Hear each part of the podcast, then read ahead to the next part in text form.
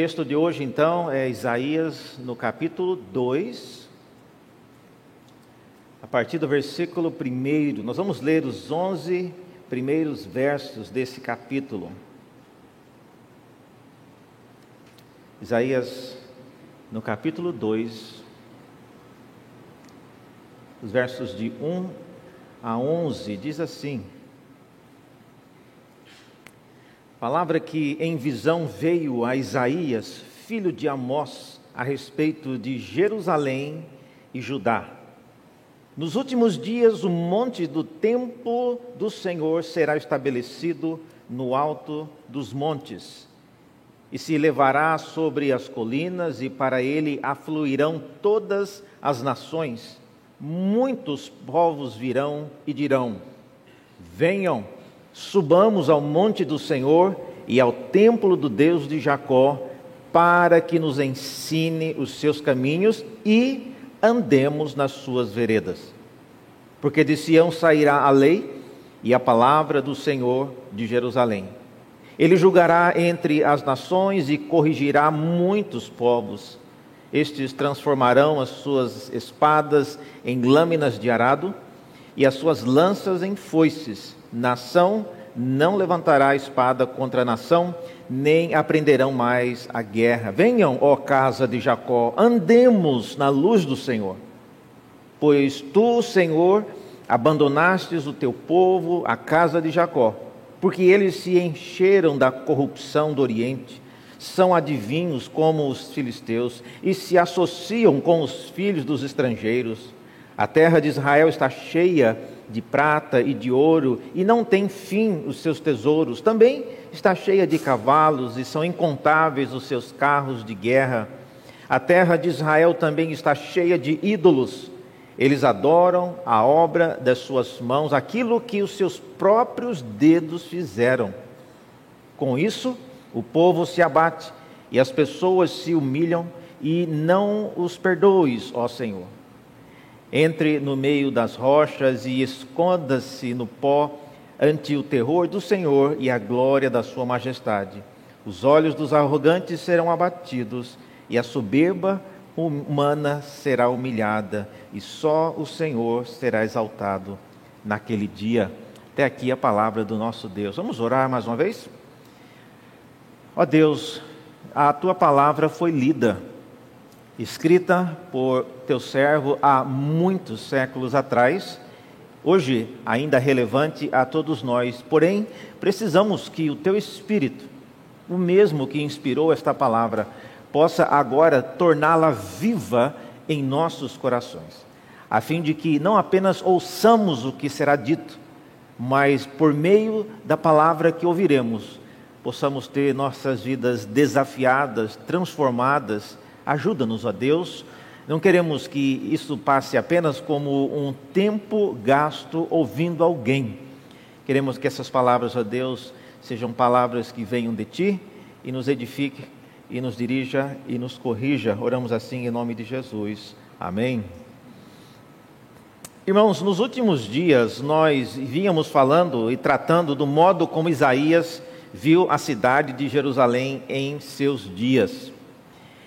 E pode parecer estranho, porque nos últimos dias Isaías estava descrevendo Jerusalém como uma cidade cheia de pessoas corruptas.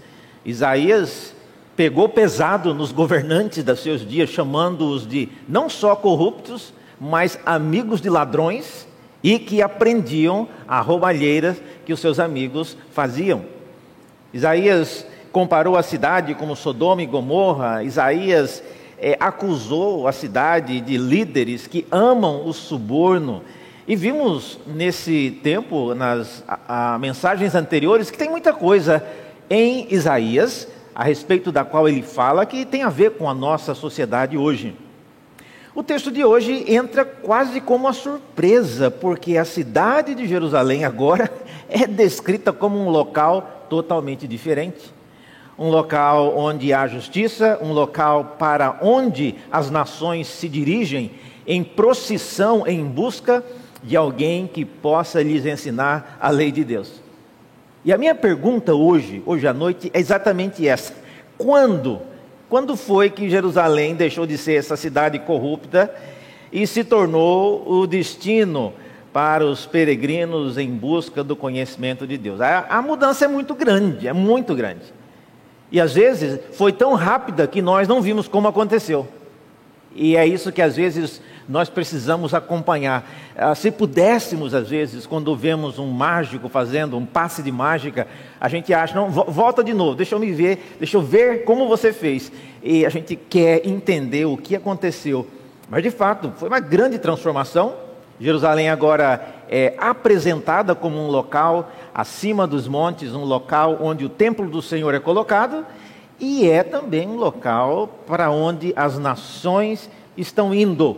Todas essas coisas são novas, são coisas diferentes, são coisas que não aconteceram nos dias de Isaías, que não acontecerá em todo o Antigo Testamento, e nos dias de Cristo começou a acontecer, quando do Pentecostes vieram pessoas de todos os, os locais, mas a maioria, diz Atos, eram judeus que estavam espalhados em outros locais. Não trata-se de outros povos. Então, do que é que Isaías está falando aqui? Como é que esse, entre aspas, esse passe de mágica aconteceu? Eu queria então ah, trabalhar nesta noite é, com três perguntas básicas. Primeiro, vamos pensar quando, quando isso que Isaías está apresentando aqui nesse texto aconteceu ou, ou vai acontecer. Quando é que Isaías acha que isso aconteceu ou poderá acontecer? Vocês viram aí no texto de vocês que o texto fala, iniciando, né, mostrando que é uma visão, a visão de Isaías, filho de Amós. Então, a visão que Isaías está tendo, ela não condiz, irmãos, com a realidade dos seus dias. Não, não, não se iluda. Os dias de Isaías eram dias terríveis. Vocês devem se lembrar, por exemplo, quando Isaías foi chamado, lá no, no dia da, do seu chamado, no capítulo 6, ele mesmo fala: Ai de mim, porque eu estou perdido, eu sou um homem de lábios impuros. Veja, o próprio Isaías se descreve como uma pessoa de lábios impuros. E também ele diz que habitava num povo de impúrios lábios. Então, esse é o período quando Isaías viveu. Então, isso que ele está vendo não reflete, não é algo dos seus dias. E essa situação, como eu disse, ela não vai mudar tão cedo. O povo de Jerusalém continuará sendo povo de lábios impuros, povo que eh, fala contra o Senhor. E, e, lábios impuros aqui não é só lábios que ficam falando bobagem, falando ah, palavrão ou falando obscenidade. Veja um exemplo que Isaías dá daquilo que é falar com lábios impuros. No capítulo 5, versículos 18 em diante, ele, ele dá um exemplo disso, do que, é que ele entende como ser alguém de lábios impuros. Ele está se referindo ao, à população de Jerusalém que costumava dizer o seguinte: Ai dos que puxam para si a iniquidade com cordões de injustiça, que puxam o pecado como se faz com, com as cordas de uma carroça de bois, e dizem, aí vem o exemplo, do que é ter lábios impuros. Que Deus se apresse e termine logo a sua obra para que a vejamos. Que se aproxime e se manifeste o conselho do Santo de Israel para que o conheçamos. É, pode não parecer uma coisa tão ruim assim, mas o que esse povo está dizendo? Eles estão tendo desprezo, meus irmãos, por aquilo que Isaías falava. Como eu disse na primeira mensagem, Isaías falava algo que aconteceria muitos séculos depois. E eles não estavam nem um pouco interessados, nem se sentiam ameaçados com, com aquilo que Isaías falava. E essa era a razão do desdém, era a razão do pouco caso, era a razão deles não se sentirem de nenhuma forma ameaçados. E eles falavam isso. Ah, Deus vai fazer isso? Então faça logo, quero ver se ele dá conta mesmo. Ele vai tornar Jerusalém nisso tudo que você está falando, Isaías? Faça logo. Então é uma maneira é, de deboche e de, como Isaías fala, é uma impiedade de lábios. Então, se essa situação, irmãos, é assim, quando foi que Jerusalém se tornou aquilo que Isaías está dizendo que aqui nesse texto? Quando foi que essas coisas aconteceram? Primeira coisa que a gente precisa entender então é que Isaías está tendo uma visão. Ah, e a visão não é um, um, sonho pessoal. Isaías não sonhou com isso. A visão é, é, um estado que o profeta ele se encontra, onde ele consegue ver aquilo que Deus irá fazer no futuro. E diferente, por exemplo, de uma proclamação como eu estou fazendo com vocês agora aqui, quem está numa visão, a semelhança de quem está tendo um sonho, você tem a impressão de que você está participando da cena. Essa é a diferença de você ouvir uma história e de você participar daquela história. Como a história já aconteceu muitos séculos atrás, não tem como você participar. No caso de Isaías, ele está tendo a visão, então ele, pessoalmente, o profeta, ele se vê naquilo que estava acontecendo. É uma experiência, irmãos, muito é, contundente. Às vezes, alguns de vocês têm sonhos e sonham com pessoas, especialmente relacionando-se a tragédias. E não poucas pessoas, depois de ter um sonho, às vezes com um pai viajando, e você sonhou que o carro capotou, ou um filho longe, e você sonhou que ele caiu de algum lugar e morreu. Você acorda preocupado e você pega o telefone e liga para a pessoa: Não, eu só queria saber se você está vivo mesmo porque eu acabei de ter um sonho, eu estou ainda com o coração batendo, preocupado com o sonho que eu tive. Então veja, sonhos humanos causam em nós esse impacto, essa preocupação. Isaías está tendo uma visão que é mais poderosa do que um sonho. São detalhes controlados pelo próprio Deus. Então aquilo que ele vê é não apenas algo que ele imaginou, mas é aquilo que Deus está colocando na sua mente. É um, é um, é um mistério, irmãos, participar de uma visão. E os profetas tinham então esse privilégio de poder participar na visão daquilo que estava acontecendo. Uma outra coisa que a gente precisa entender é que Isaías está tendo uma visão dos últimos dias. Vocês viram essa expressão aí? Se você puder né, sublinhar na sua Bíblia aí, essa expressão últimos dias. Últimos dias tem a ver com o que costumeiramente a gente chama de escatologia. E a palavra escatologia, ela é realmente uma palavra é, complicada, mas a, a lógica de falar em últimos dias tem a ver com você saber quantos dias são. Deixa me perguntar uma coisa para você. Você teria como definir se o tempo que nós estamos vivendo são os últimos, são os tempos do meio ou são os tempos do fim? Se você não sabe quanto tempo nós temos? Alguém aqui sabe se a noite de hoje é a última noite da sua vida? Nossa, reverendo, o que é isso? Mas você não tem como prever isso, porque você não tem esse conhecimento, você não tem essa visão.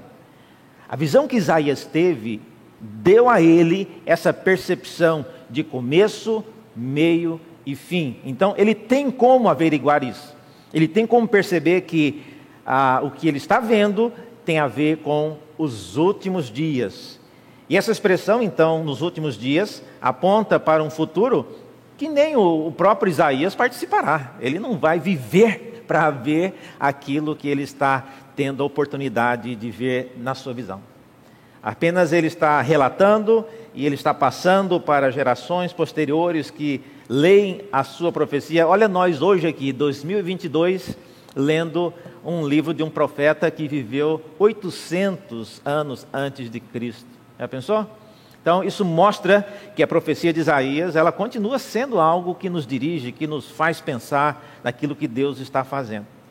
E, irmãos, em nossa angústia contemporânea, às vezes eu me pego angustiado em ver o nível de corrupção que os nossos governantes se envolvem, e às vezes o que me angustia mais é que, como eu disse em mensagens anteriores, é, essa nossa preocupação com a corrupção, ela associa geralmente com o nosso desejo de vingança. E se Deus pudesse nos usar para de alguma forma punir as pessoas que fazem isso, nossa, eu particularmente ficaria muito satisfeito em poder ser usado por Deus de alguma forma, mas nem sempre isso acontece. E a nossa angústia então a respeito do que assistimos em nosso país, onde nada parece mudar nunca, precisamos ser lembrados por essa profecia de Isaías que existe um plano que caminha para a consumação. Ah. Às vezes, quando mães novas que estão grávidas pela primeira vez sentem muita dor e sentem muita, muito incômodo e muita tribulação e às vezes ah, eu não aguento mais, eu não quero mais ter esse filho, mas não tem como voltar, está na barriga, tem que nascer. E, mas a aflição disso é compensada por mães que já têm mais de um filho e falam: olha, essa é uma parte, ela vai passar, esse, essa dor ela vai passar, esse incômodo irá passar. Você está ainda no meio da gravidez. Tá? Então tem mais ainda tantos meses, porque há um plano, há uma linha que todo mundo espera que vai passar. E a nossa aflição, a minha e a sua aflição com as impunidades dos nossos dias, tem a ver um pouco com isso, irmãos. Nós não sabemos quando isso tudo irá passar. É isso que nos irrita. Se você soubesse, se você soubesse quem está fazendo o, que é errado hoje, quem está fazendo aquilo que gera problemas e dor na vida de tantas pessoas, eles têm três dias de vida. Nossa, eu ia dormir em paz. Maravilha. Três dias eu posso esperar. Agora, se Deus falasse 300 anos, é mais difícil. Então, é, nós precisamos pensar nisso. O que Isaías viu é um projeto de uma Jerusalém que seria diferente mas não em seus dias.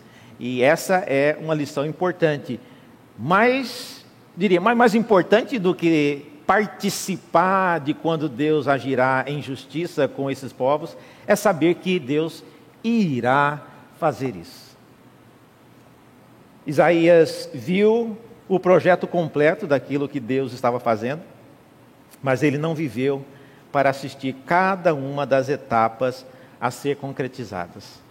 Isso é importante, irmãos, porque nós vivemos numa época onde nos beneficiamos de coisas que outras pessoas construíram, outras pessoas conquistaram. Nós estamos aqui ah, numa, numa igreja que foi construída em etapas e cada uma das etapas foi é, labutada e trabalhada por pessoas diferentes. Há alguns Algumas semanas atrás estávamos com, ah, juntamente com o presbítero Ronaldo e uns advogados aqui que estavam trabalhando na, na licença aqui do templo. Interessante, uma das pessoas que é especialista em determinar medição do local, ela tinha acesso a fotografias aéreas daqui da região de Santo Amaro desde os anos 60 naquela época, ela disse que era a aeronáutica que fazia essas fotografias e eram guardadas né, para registro oficial. E aí deu para ver como era essa região aqui nos anos 60, depois nos anos 70, depois nos anos 80. E esse terreno, irmãos da igreja, olha, mudou de tamanho e de forma várias vezes. Tá? O que é hoje não tem como mudar, mas ela nos mostrou que ele mexeu um pouquinho para lá e para cá, alguém pegou um pedaço de cá, nós pegamos um pedaço de lá e foi ajeitando. Hoje nós estamos aqui. Mas isso mostra que as coisas não acontecem da noite para o dia. E Deus sabe os caminhos que Ele toma. Mas Isaías nos dá aqui essa lição de que mais importante do que ver e participar daquilo que Deus está fazendo é saber o que ele está fazendo. E isso nos dá paz. Segunda coisa que também esse texto nos mostra é como, além de pensar no quando, como Jerusalém se tornou né, nessa Jerusalém tão bonita que o texto fala, como essa transformação em Jerusalém aconteceu. Tá? Veja, uma coisa é ver, entender o que Deus quer fazer, outra coisa bem diferente é entender como Ele vai fazer. Às vezes isso não é fácil. O projeto final é, e maior de Deus é que Jerusalém se torne, diz o texto, um local para onde todos os povos se dirijam em busca de conhecer e andar nos caminhos do Senhor. É o que está aí no versículo 5, vocês viram? Muitos povos virão e dirão: Venham, subamos ao monte do Senhor e ao templo do Deus de Jacó. Com qual finalidade? Primeiro, para que nos ensine os seus caminhos e também para que andemos nas suas veredas, porque de Sião sairá a lei e a palavra do Senhor de Jerusalém. Então, esse é o objetivo que Deus tem para Jerusalém. Obviamente, meus irmãos, Isaías não está falando da Jerusalém que está hoje lá na Palestina. O que está ali é o que restou de uma civilização que foi né, localizada ali por muitos anos, mas a Jerusalém que está hoje lá não é essa Jerusalém que Deus está falando aqui. E, e esse é o plano. É isso que Deus planeja fazer. E a pergunta que nos cabe fazer agora é como Deus pretende fazer isso? Fazer com que as nações tenham interesse e comecem a querer peregrinar para Jerusalém com essa finalidade de que Jerusalém ensine os caminhos do Senhor. Não sei se vocês sabem, mas os judeus hoje, né, que esses que você vê andando lá na região de Higienópolis, na verdade, nem todo judeu, como a gente fala, ele é um judeu, porque quem nasce em Israel não é judeu, é israelense. Nem todo israelense é judeu. Tem israelense que é católico, tem israelense que é espírita, tem israelense que é ateu, tem muitos, tem israelense muçulmano. Então, o israelense que é judeu é o que ainda é, crê, mas não em toda a Bíblia, no Antigo Testamento. Tá? Então, um judeu mesmo de verdade, ele não ainda espera pelo Messias, ele não crê no Novo Testamento.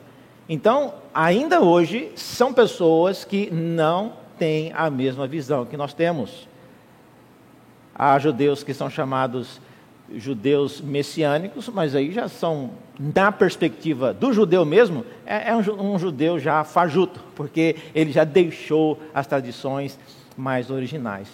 Mas se esse é o caso, então, como é que Deus espera que Jerusalém se torne esse local para onde as pessoas irão e verão e aprenderão do Senhor? É, é um projeto muito difícil, irmãos, muito difícil. Eu não sei quantos sabem, eu estava lendo essa semana sobre o Rio Pinheiros. Vocês sabiam que o Rio Pinheiros ele é formado pela junção de dois rios, o Rio Guarapiranga e o rio Jurubatuba. E depois que esses dois rios se encontram e formam o Pinheiros, ele caminha por 25 quilômetros e deságua no rio Tietê, lá em cima. E por causa do crescimento da cidade de São Paulo, especialmente na Zona Sul, o Rio Pinheiros recebeu a triste incumbência de escoar toda a podridão, o lixo e a sujeira das pessoas. Não é o rio que produz sujeira, não, somos nós. E o Tietê e o Pinheiros é quem escoa isso. E, escoa no rio Tietê, que também tem as suas próprias sujeiras. No, na década de 90, a prefeitura então iniciou um trabalho que era para inverter a direção que o rio Pinheiros corria. Vocês sabiam disso? Até 90, o rio Pinheiros, ele corria em direção ao Cebolão, em direção a, a, a, a, marginal Tietê. Depois da década de 90, então eles cavaram o leito do rio e o rio Pinheiros começou a correr em direção à estação Jurubatuba. O problema é que quando chega na estação Jurubatuba, quem conhece aquela região, o rio vai e termina numa barragem. Então não vai para lugar nenhum. E ali está a represa Billings. E o projeto, que foi iniciado nos anos 90, teve a seguinte solução: quando chover demais, e o que acontece aqui muitas vezes, há um sistema de bombeamento das águas do Rio Pinheiros, ali na altura da, uh, da, da, estação é, perto do Morumbi, e essa água é bombeada para a represa Biles. Então, veja, um, um sistema que tentou corrigir um problema, mas criou outro problema, porque jogar água suja dentro da Billings também não dá certo. Depois de muitos anos, em, eu estava lendo ainda, achei interessante, em 2018 a Sabesp é, iniciou um projeto de, segundo eles, 3 bilhões de reais para impedir que a sujeira fosse produzida por esses dias, fosse jogada direto no rio Pinheiros. E para que isso acontecesse, o projeto planeja né, construir e ajuntar o que eles chamam de 540 mil conexões. Assim. Alguém que mora nessa região já viu que tem locais que eles estão sempre cavando. E cada buraco que cabe um caminhão dentro. É, deve ser isso. Eles estão juntando as coisas para que não joguem mais o detrito no Rio Pinheiros. E o que, que eles vão conseguir com tudo isso? 3 bilhões de reais, uma obra começada em 2018. Segundo o projeto, é que a água não tenha mais o mau cheiro. Segundo, que a vida no leito e nas margens do rio seja restabelecida. Porém, diz o projeto, mas a água continuará imprópria para consumo e para o banho.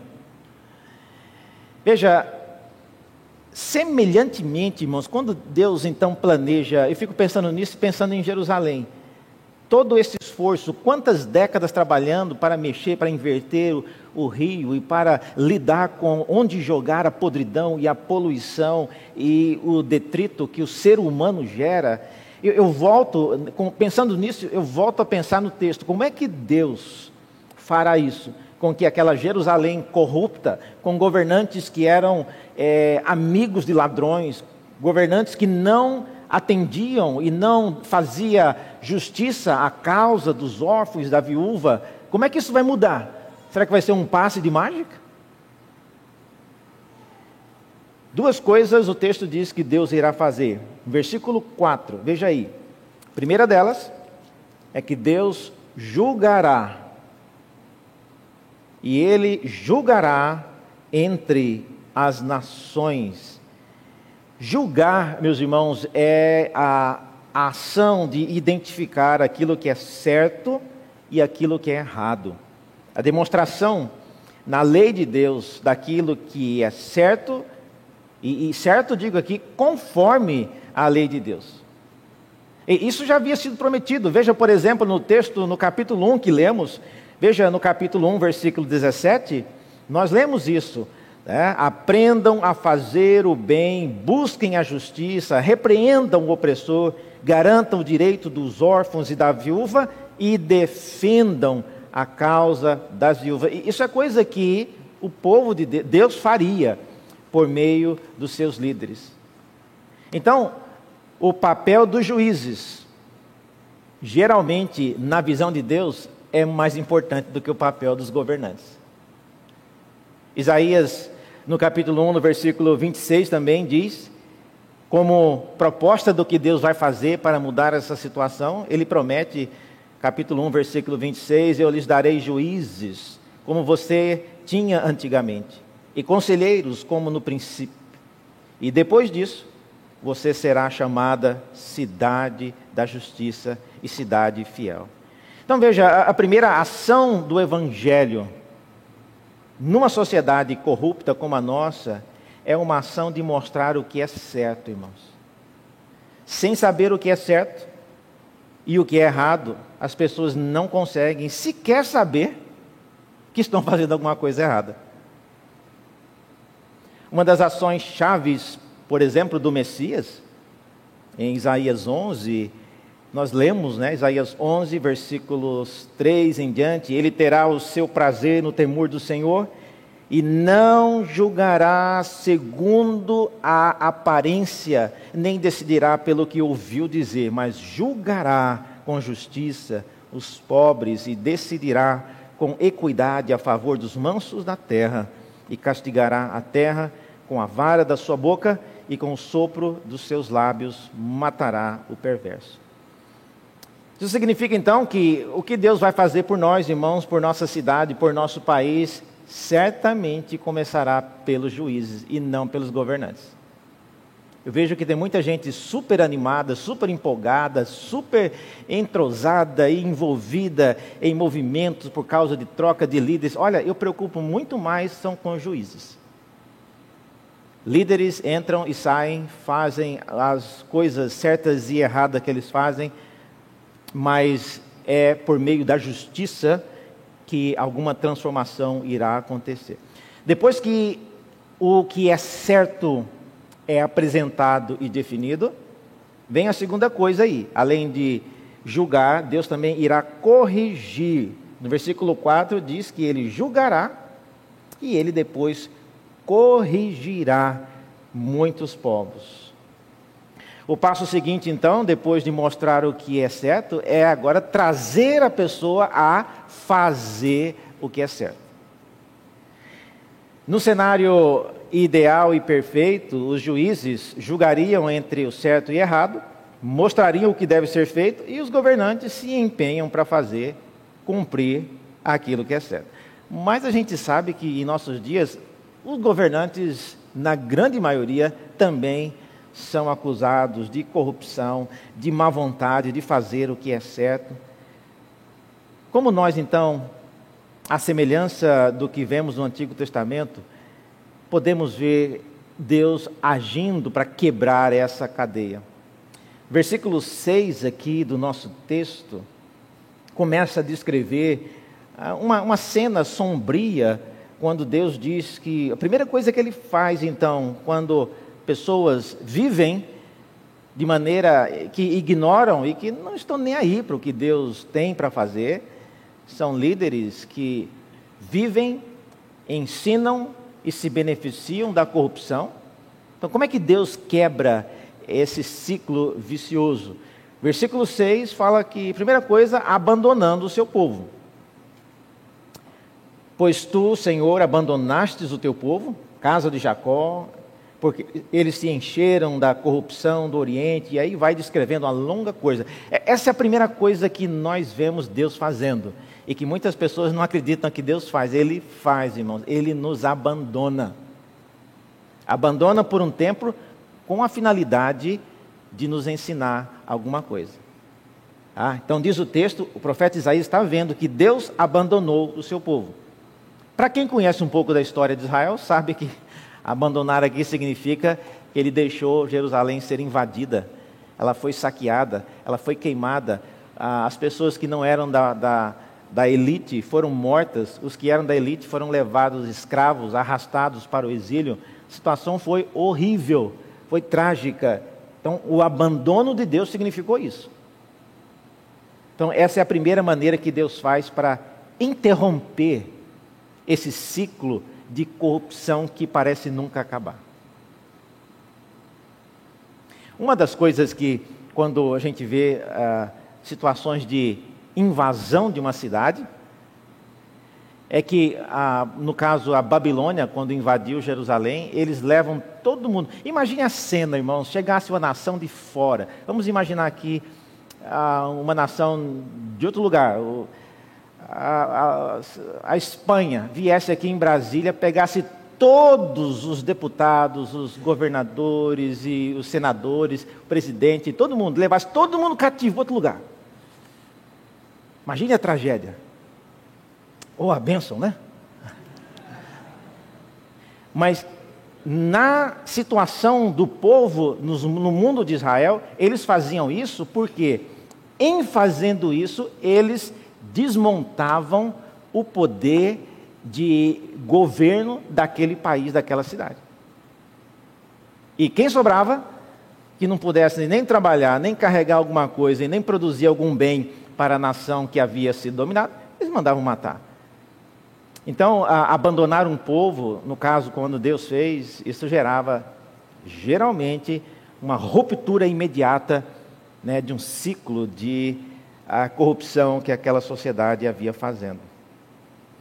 Segunda coisa, no versículo 11, também Deus faz isso abatendo a arrogância e humilhando a soberba. Vocês viram lá? Versículo 11: os olhos dos arrogantes serão abatidos e a soberba humana será humilhada, e só o Senhor será exaltado naquele dia. Essa é uma maneira também que Deus usa para fazer aquilo que Ele quer. A soberba, diz a Bíblia, precede a ruína. Pessoas soberbas estão com os dias contados. E Deus muitas vezes fez isso na história. Deus fez isso com reis em Israel que se acharam muito donos de si. Deus fez isso com reis de outros povos. Deus fez isso com Nabucodonosor, o rei do grande império da Babilônia. Deus fez isso com ah, Herodes. Deus fez isso com muitas pessoas. E Ele certamente fará isso conosco se não é, olharmos para a Sua palavra de maneira séria. Agora, irmãos, em terceiro e último lugar, por quê? Me dê uma razão, reverendo, por que Deus faria esse tipo de coisa? Essa é a, é a minha terceira pergunta é, que eu queria explorar um pouco nessa noite. Por que Deus fez isso com Jerusalém? No versículo 5, nós vemos ah, algumas coisas que são apresentadas. E dentre elas, o texto termina dizendo que eles virão e dirão, né, venham ao caso de Jacó e andemos na luz do Senhor. Então, se você me pedisse, me dê uma razão porque Deus faria isso com Jerusalém, eu diria, primeiro, para que o seu povo andasse na luz do Senhor. Essa é a primeira razão. Andar na luz do Senhor significa andar na direção que o Senhor ordena, andar do modo como Ele ordena. Uma segunda razão também é para que o seu povo ensinasse o mundo a andar nos caminhos do Senhor. Vocês viram lá no versículo 3 do texto que nós lemos, de Isaías 2? Nós lemos lá dizendo: Venham, subamos ao monte do Senhor e ao templo do Deus de Jacó, para que nos ensine os seus caminhos e andemos nas suas veredas, porque de Sião sairá a lei e a palavra do Senhor de Jerusalém. Conclusão. O que é que nós podemos aprender disso, meus irmãos? Qual é a conclusão a qual podemos chegar? Eu separei aqui algumas coisas para que pensemos hoje. Primeiro, se você quer orar, ore pelos juízes antes de orar pelos governantes. Você sabe, é uma, uma boa dica.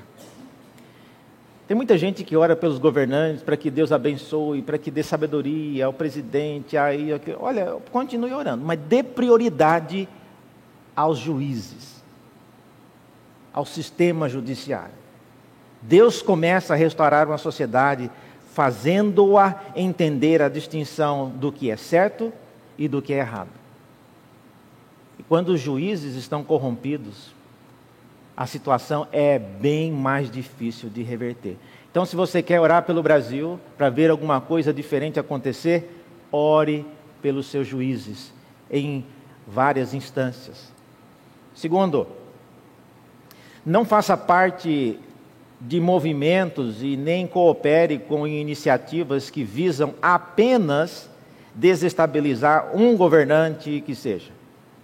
Irmãos, se a solução fosse trocar governantes, o Brasil já era perfeito, porque o tanto que a gente troca de governantes não resolve.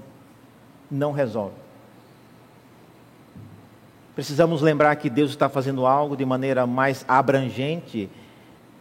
Terceiro, seja um cristão genuíno, atuando em esferas importantes do governo.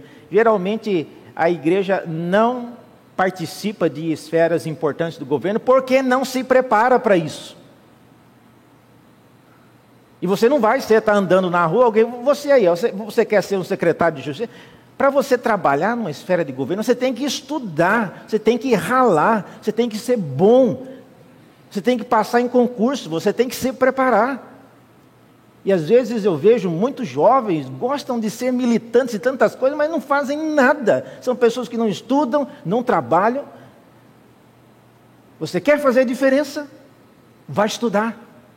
Vá se empenhar naquilo que na sua idade é próprio de você fazer.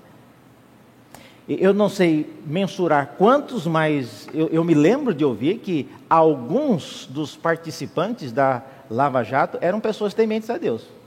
Não sei quantos, não sei se todos. Mas veja, alguns já conseguiram. Lógico, eles não foram chamados lá direto da igreja, mas eles estavam lá, estavam lá porque eram pessoas competentes naquilo que faziam.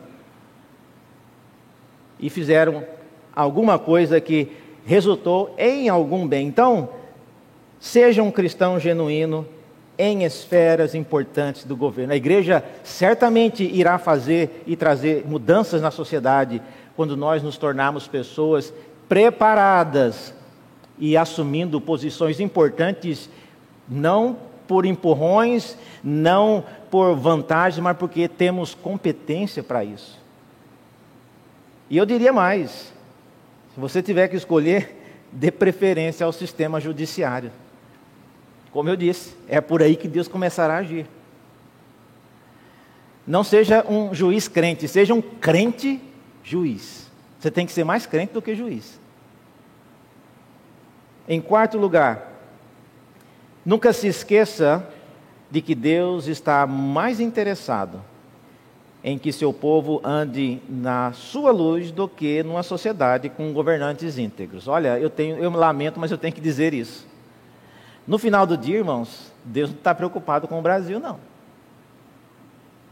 Deus está preocupado é que nós andemos na sua luz e que ensinemos outros a andar na luz do Senhor. É, é isso que Ele está preocupado. Enquanto Ele fizer isso, se nós formos beneficiados com a nossa sociedade um pouquinho melhor, ótimo. Mas do contrário, não se iluda, não é isso que Deus está buscando. E por último, seja um cristão genuíno, atuando em esferas importantes, é, isso eu já, eu já tinha falado. Então, eu queria que você nessa, nessa noite pensasse nisso. Isaías foi um homem que viu coisas que Deus estava fazendo e ao longo da história, Deus tem se mostrado de maneira semelhante, agindo em diversas sociedades. A igreja, sim, tem um papel importante na sociedade, mas não é, já temos visto, não é pela quantidade de pessoas crentes no governo que alguma coisa vai mudar. Eu temo que isso só tem trazido é, mais vergonha do que transformação, salvo as raras e boas exceções. Mas que Deus use membros dessa igreja de Santo Amaro para ser homens e mulheres de Deus numa sociedade como a nossa, aqui da grande região de São Paulo, atuando em áreas importantes. E essa minha palavra, especialmente aos jovens, é: preparem-se. Ah, ninguém cai de paraquedas em locais estratégicos. Vamos orar? Senhor Deus, Gostaríamos de ver também, ó Pai, a nossa cidade, o nosso país, da maneira como Isaías viu. Gostaríamos de ver a nossa cidade como um local para onde pessoas se dirigissem em busca de conhecer sobre o Teu nome. Gostaríamos, ó Deus, que o Senhor reinasse soberano em locais, em instituições, em ah, partidos e em diversos setores da nossa sociedade que aparentemente estão presos há décadas a ciclos intermináveis de corrupção, de roubo, de desonestidade. E porque nós, ó oh Deus, seres humanos, somos caídos, inclinados ao erro, inclinados ao que é mal. Porém, à semelhança do que vimos hoje, o Senhor tem um plano maior. Ajuda-nos a nos preparar para fazer parte daquilo que o Senhor está fazendo. Ajuda-nos, ó Deus, a enxergar aquilo que o Senhor está fazendo com a nossa sociedade e conosco no meio dela.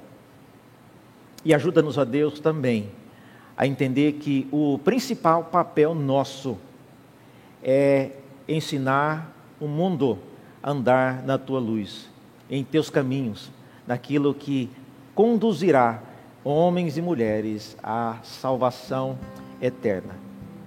Enquanto isso não acontece, ó Deus, ajuda-nos a permanecer firmes. Oramos em nome de Jesus. Amém.